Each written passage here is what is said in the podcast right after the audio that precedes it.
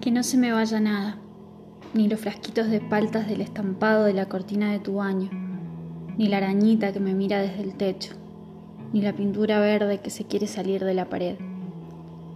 No quiero olvidarme del reloj que no anda y las fotos de tus viejos al lado. No quiero perder el olor de los yuyos mojados ni de las lluvias que riegan tu pasto. Quiero escuchar los surtidores que gotean y el rap al palo.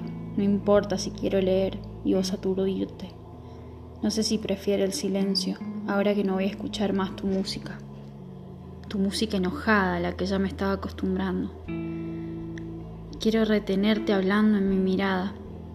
No quiero olvidar tu voz que interrumpe, tus bocanadas, el lunar rojo arriba del párpado, las marcas de varicela en tu frente, la última cicatriz en tu ojera izquierda, la desprolijidad de tus cejas, tu caminar rebotante, la magnitud de tus piernas, los besos chocantes, las risas que juegan.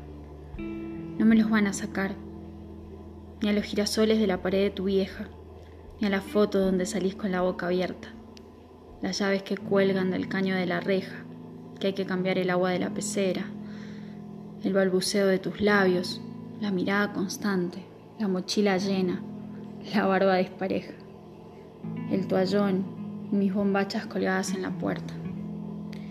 Que si te olvido, pierdo mi arte, porque sos musa de mis certezas, porque cuando estaba cerca, todo se hacía poema.